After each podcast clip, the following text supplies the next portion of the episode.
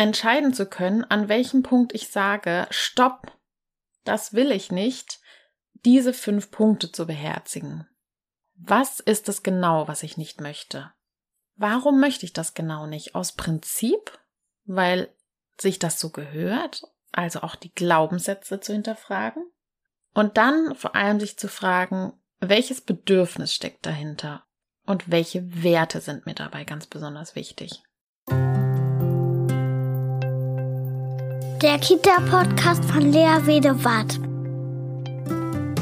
Ich beschäftige mich hier mit einer achtsamen, gewaltfreien und bedürfnisorientierten Begleitung von Kindern, in der die Gefühle, Bedürfnisse und Grenzen aller Beteiligten im Zentrum der Aufmerksamkeit stehen.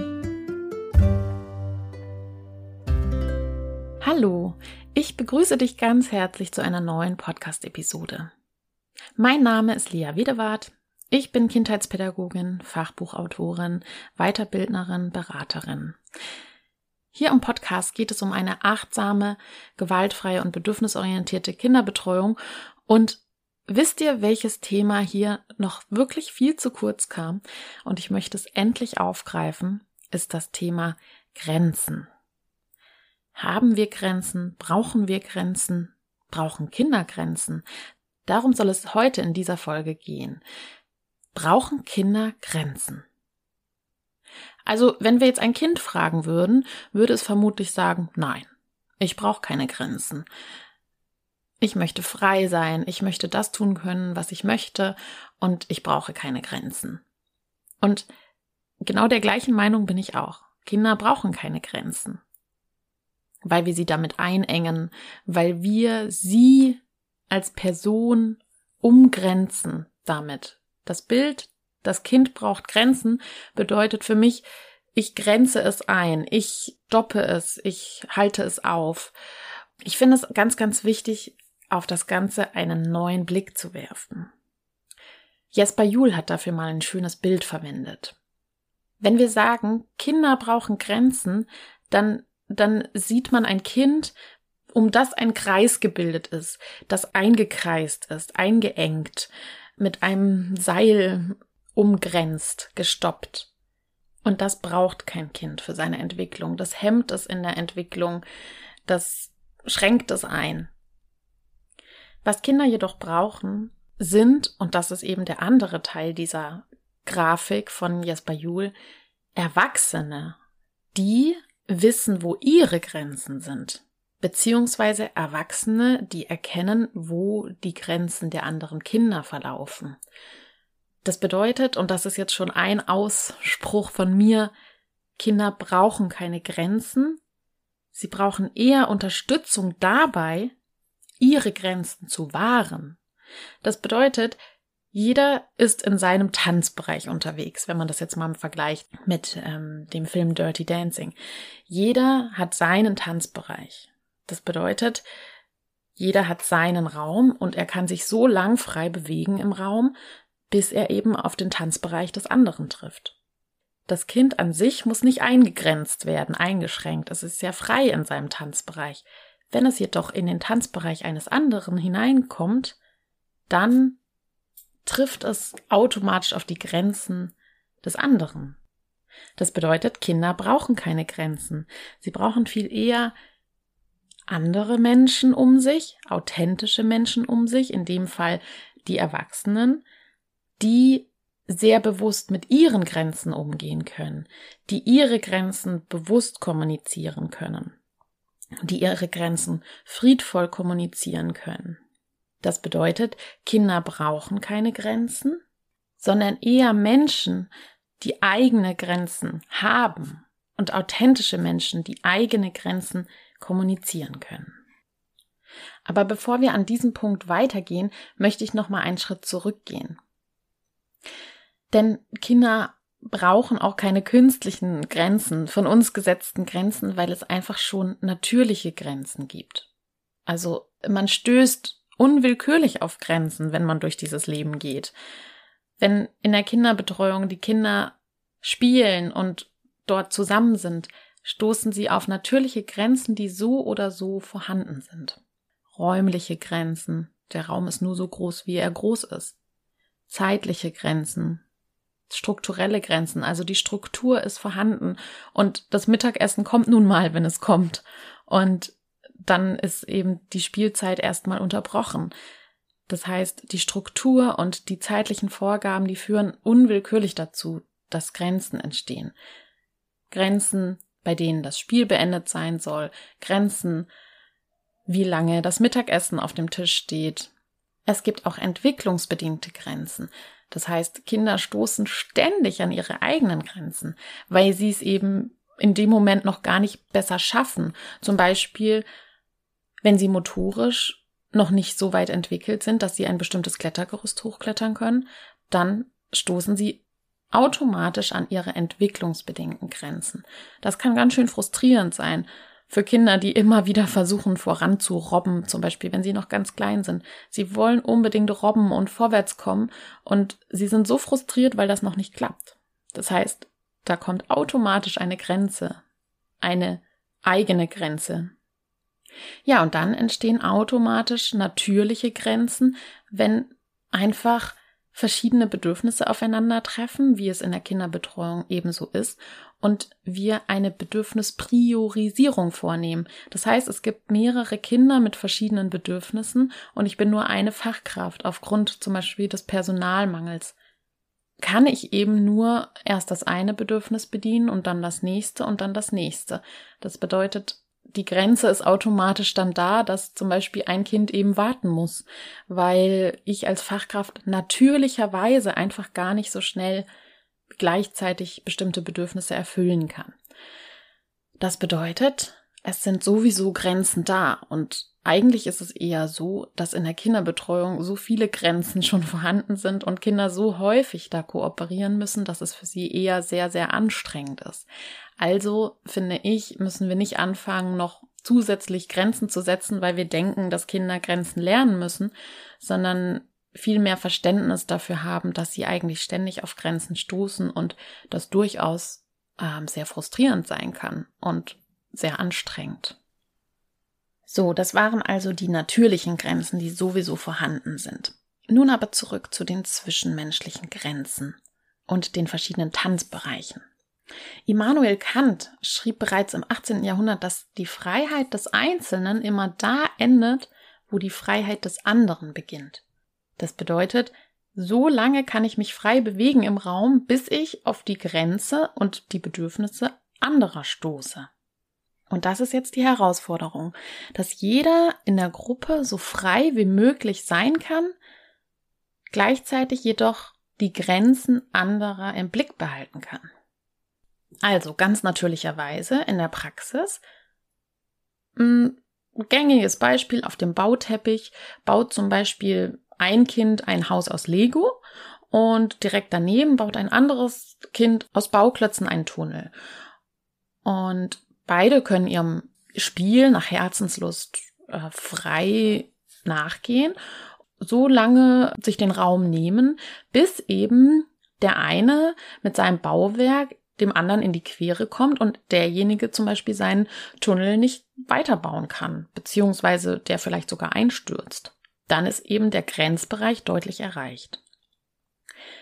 Allerdings muss man dazu sagen, dass auch jeder einzelne Mensch Grenzen sehr unterschiedlich wahrnimmt.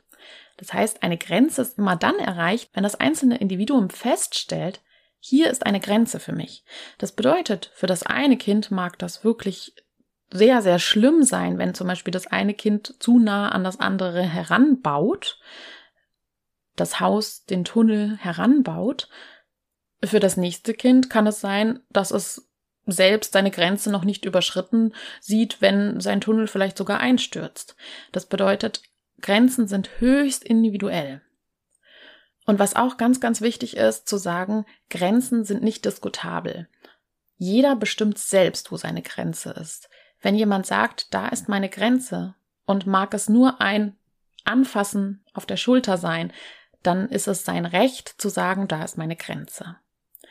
Wenn jemand anders hingegen sagt, hey, wir streiten uns jetzt hier und wir kämpfen und selbst da nicht anzeigt, dass da Grenzen überschritten sind, dann ist es sein Entscheidungsbereich, dass da keine Grenze überschritten ist, weil es zum Beispiel ein Spiel ist. Und dann braucht eine Fachkraft auch nicht einschreiten, wenn ganz eindeutig zu sehen ist, dass keine Grenzen überschritten sind, weil es eben ein klar umrissenes, klar abgestecktes Spiel ist, das von beiden so gewählt ist. Es lässt sich auch unterscheiden zwischen einmal den körperlichen Grenzen eines jeden, also ich habe körperliche Grenzen, mein Gegenüber hat körperliche Grenzen, die Kinder haben körperliche Grenzen, wir Erwachsenen. Beispielsweise möchte vermutlich jeder Mensch selbst entscheiden, welche Nahrungsmittel in den eigenen Mund gelangen. Ich als Erwachsener möchte auf jeden Fall nicht, dass irgendjemand mir irgendwas in den Mund schiebt und Kinder wollen das vermutlich genauso wenig. Das heißt, alles, was mit dem Körper zu tun hat, sind die körperlichen Grenzen.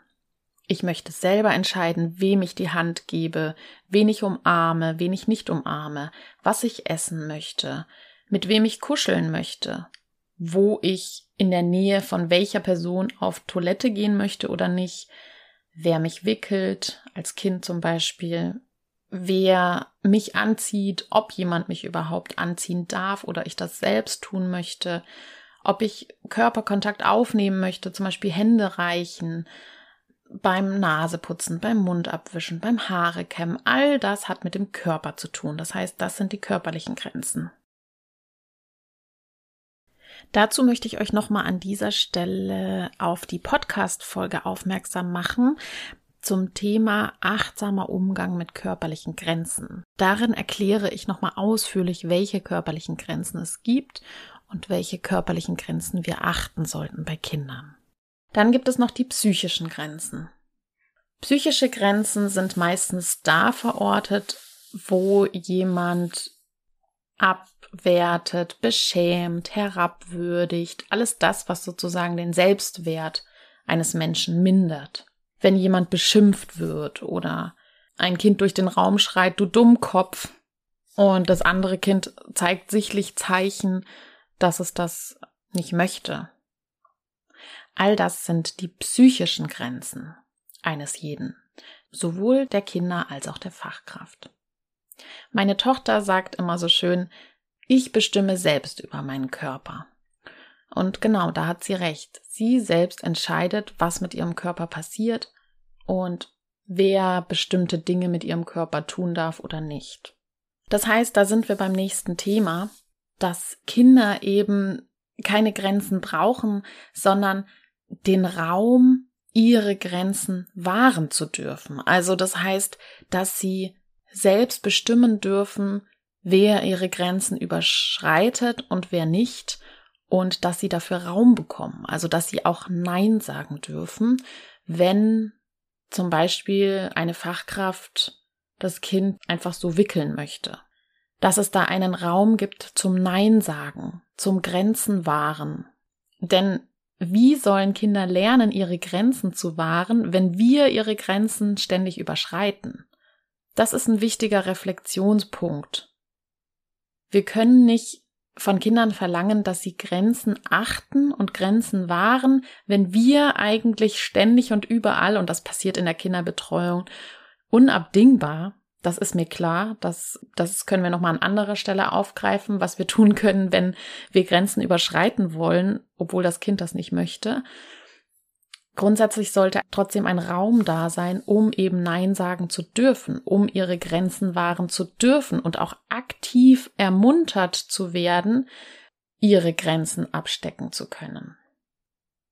Denn grundsätzlich sind Kinder meistens dazu veranlagt, eher zu kooperieren, damit sie ja auf jeden Fall Teil der Gruppe bleiben. Das ist eben dieser Urinstinkt, immer bei der Gruppe sein zu können und lieber Grenzen, eigene Grenzen und freie Entscheidungen und Autonomie lieber hinten anzustellen, um ja weiter der Gruppe beiwohnen zu können, weil das sonst andernfalls sehr gefährlich werden würde, wenn wir jetzt in der Evolutionsbiologie ganz weit zurückschauen. Dann wäre nämlich der Säbelzahntiger da und würde sie fressen, wenn sie aus der Gruppe ausgestoßen werden. Das hatte ich, glaube ich, auch schon an anderer Stelle erklärt.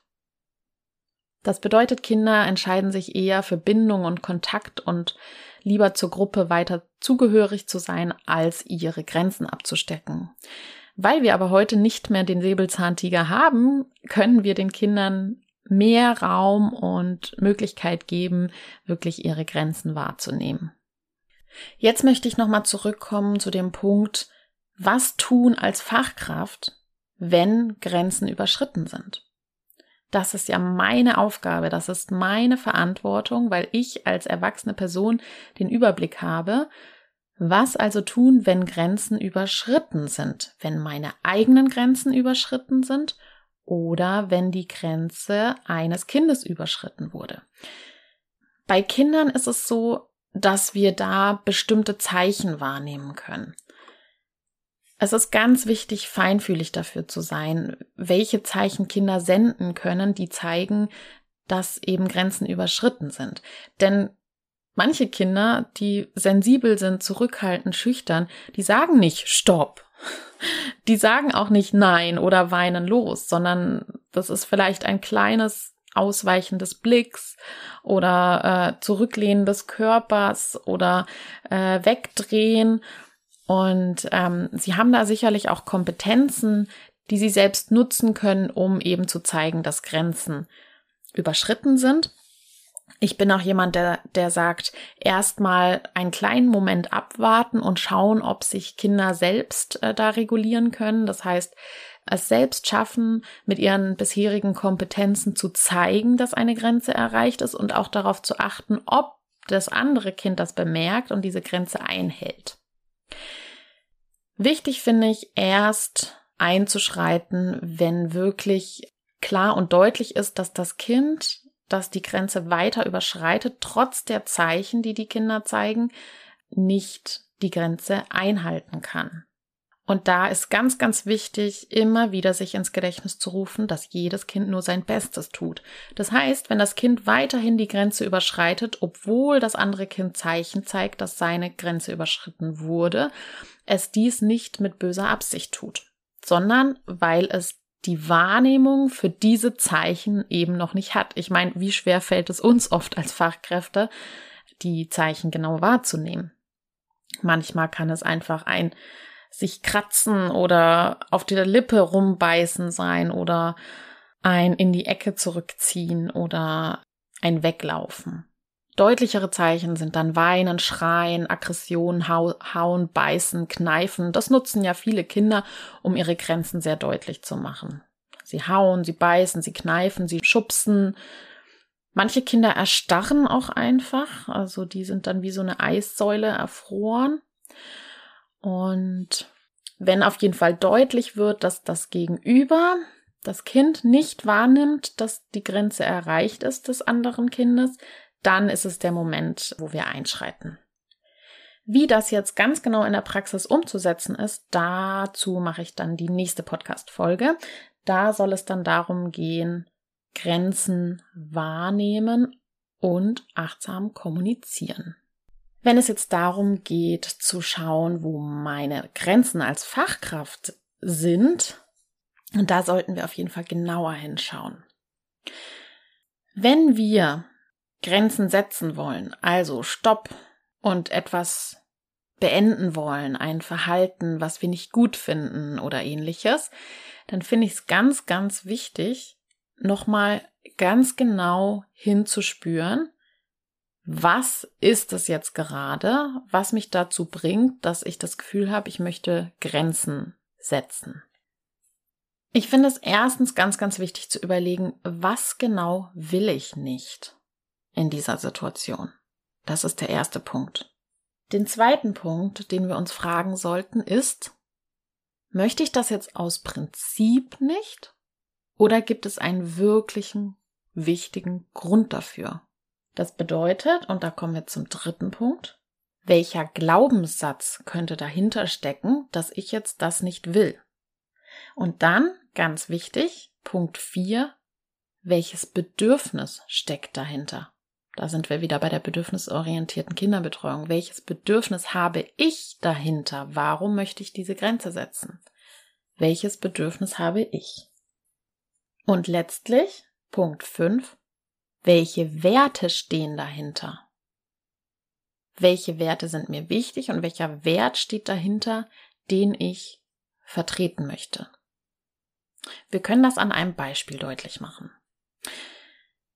Letztens habe ich beobachtet, wie ein Kind auf dem Spielplatz im Sandkasten seine Schuhe ausgezogen hat. Es hat begonnen, Sand in seinen Schuh zu schaufeln. Es war ganz vertieft, hatte großen Spaß dabei. Andere Kinder kamen dazu und sie schaufelten ausdauernd diesen Sand in diesen Stiefel.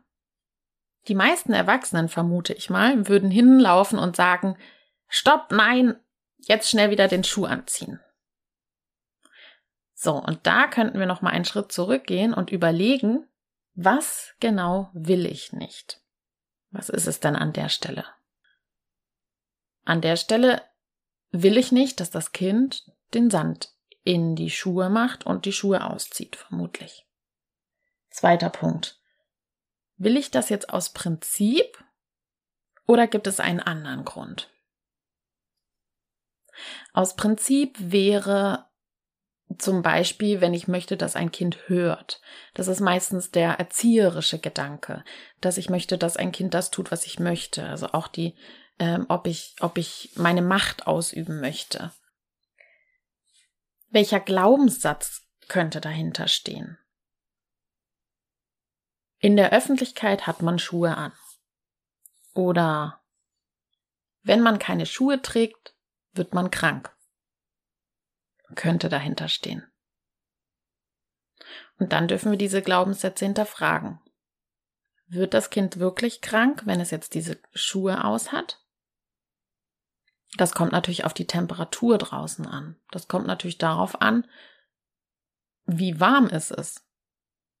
Wenn das Kind im Sand sitzt und es null Grad sind und das Kind die Stiefel auszieht und es vielleicht schon etwas kalte Hände hat, dann könnte es sein, dass es tatsächlich krank werden könnte. Wenn es jedoch gerade 20 Grad hat und trocken ist, dann ist davon auszugehen, dass das Kind nicht krank werden kann. Das heißt, dann wäre es eher ein Glaubenssatz, der es verhindert oder ein Prinzip. Das ist eben so. Deswegen möchte ich das nicht.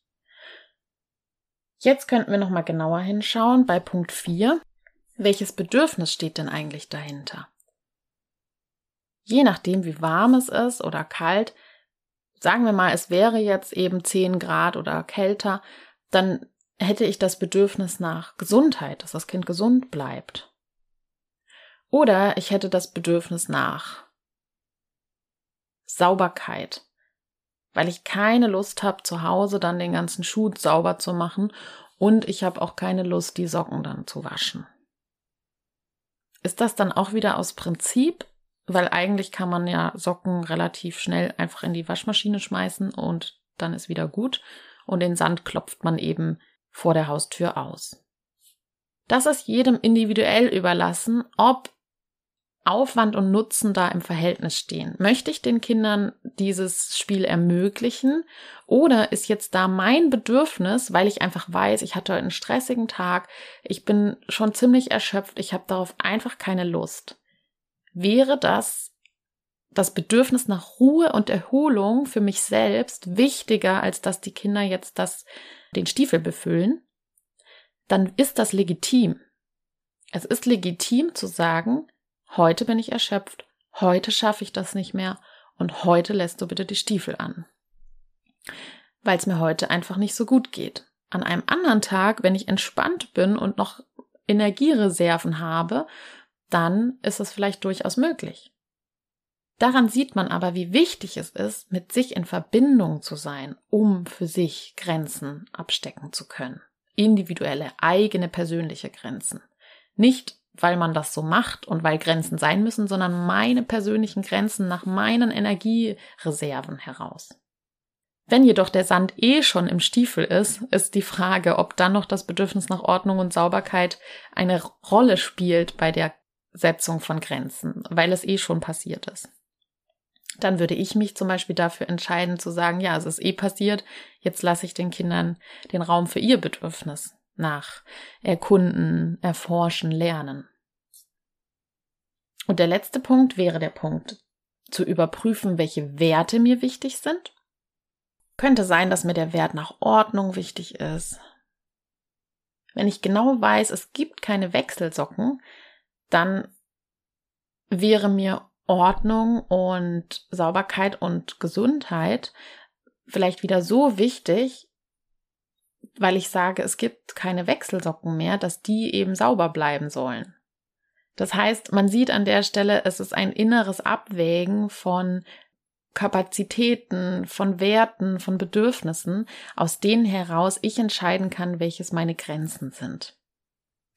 Das Thema Werte, also der fünfte Punkt, der kommt noch mehr zum Tragen, wenn es sowas gibt wie ähm, dass Kinder sich gegenseitig hauen oder schubsen. Ne? Da wäre dann eben zum Beispiel der Wert nach ähm, einem friedvollen Umgang miteinander wichtig. Respektvoller Umgang. Das bedeutet, um entscheiden zu können, an welchem Punkt ich sage, stopp, das will ich nicht, diese fünf Punkte zu beherzigen. Was ist es genau, was ich nicht möchte? Warum möchte ich das genau nicht? Aus Prinzip? Weil sich das so gehört? Also auch die Glaubenssätze zu hinterfragen?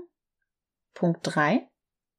Und dann vor allem sich zu fragen, welches Bedürfnis steckt dahinter? Was, was möchte ich genau für mich erfüllt sehen? Welches Bedürfnis? Und welche Werte sind mir dabei ganz besonders wichtig? Das bedeutet, wenn ein Kind das andere beißt und das fängt an zu weinen, ist ganz klar und deutlich eine Grenze überschritten, weil das Kind deutliche Zeichen zeigt, dass seine Grenze überschritten wurde. Da ist es wichtig, dass die Fachkraft einschreitet, ganz klar. Und das ist jetzt nicht, weil Grenzen gesetzt werden müssen, sondern weil die Grenze des Kindes überschritten wurde. Und da ist es meine Verantwortung als Fachkraft zu unterstützen. Wie dann die Grenzen kommuniziert werden können, das kommt in der nächsten Podcast-Folge dran. Aber auch in diesem Fall könnte die Fachkraft die fünf Punkte beherzigen und überlegen, was will ich nicht, dass eben gebissen wird? Will ich das jetzt aus Prinzip nicht? Nein, ganz klar. Es gibt hier eine, eine klare Grenzüberschreitung, die ich nicht dulden möchte. Da kann ich die Werte mir anschauen. Mir ist wichtig, dass Kinder dass das Menschen miteinander achtsam und friedvoll umgehen und nicht körperliche Gewalt anwenden? Der Glaubenssatz könnte dabei lauten, man beißt nicht. Und der könnte dann an der Stelle sogar hilfreich sein, um den Wert zu bestimmen. Allerdings ist es wichtig zu überlegen, ob es mein Wert ist oder der Wert des Mann macht es nicht. Das ist nochmal wichtig zu überprüfen. Aber in dem Fall würde ich sagen, fast jeder würde sagen, äh, dass Hauen für jeden eine Grenzüberschreitung bedeuten würde, der entgegen der eigenen Werte steht.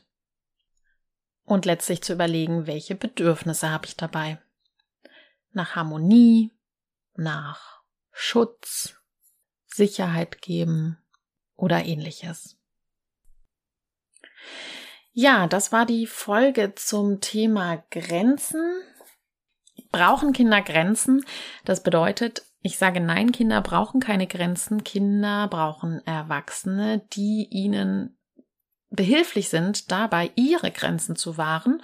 Und sie brauchen Erwachsene, die mit sich so in Verbindung stehen, dass sie eindeutig und authentisch darlegen können oder mit sich in Verbindung sind, um herauszufinden, warum will ich etwas ganz genau nicht und darin auch sehr klar sind. Es ist durchaus legitim für Fachkräfte, Nein zu sagen zu bestimmten Punkten. Und das ist vielleicht noch was, was ich an dieser Stelle nochmal aufgreifen möchte. Es gibt auch einen deutlichen Unterschied darin, ob ein Kind sich etwas wünscht oder ob ein Kind ein tatsächliches Bedürfnis verfolgt, das unbedingt Erfüllung braucht. Das bedeutet, wenn ein Kind unbedingt nach draußen möchte zum Spielen in den Garten und die ganze Gruppe aber momentan drin ist und ich personell das nicht leisten kann, dass ein Kind alleine in den Garten geht, dann ist es durchaus legitim zu sagen, nein, Denn es handelt sich um einen Wunsch des Kindes, nicht aber um ein Bedürfnis. Das Bedürfnis dahinter ist aber wichtig zu begreifen. Was ist denn das Bedürfnis hinter diesem Wunsch rauszugehen? Möchte das Kind dort einem bestimmten Spiel nachgehen? Möchte es sich bewegen? Braucht es frische Luft?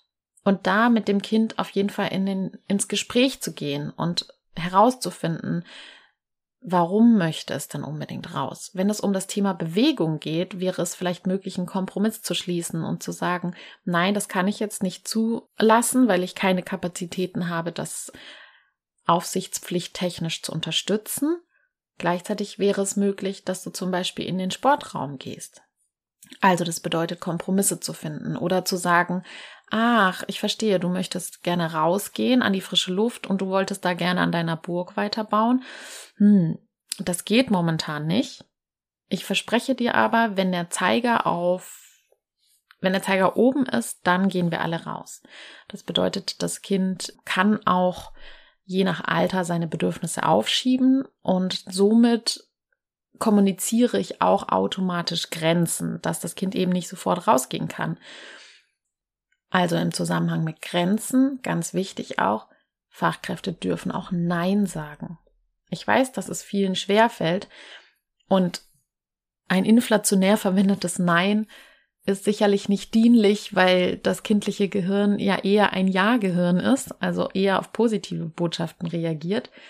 Und Nein oder Verneinungen können ja auch immer positiv umgewandelt werden. Aber sich grundsätzlich bewusst darüber zu sein, dass Nein sagen erlaubt ist und auch die Reaktion der Kinder erlaubt ist, wenn sie eben wütend werden, frustriert sind oder traurig darüber. Auch das darf dann sein und das können wir kommunizieren. Aber mehr dazu in der nächsten Folge, in der es um das Kommunizieren von Grenzen gehen soll. Hat dir dieser Podcast gefallen? Dann freue ich mich natürlich über eine Rezension bei iTunes oder auch über fünf Sterne. Schreibt mir gerne eure Fragen, die ich gerne auch beantworten kann im Podcast.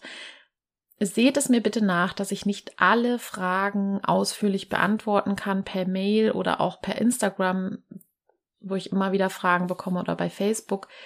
Ausführliche detaillierte Fragen kann ich meistens nicht direkt und ausführlich beantworten.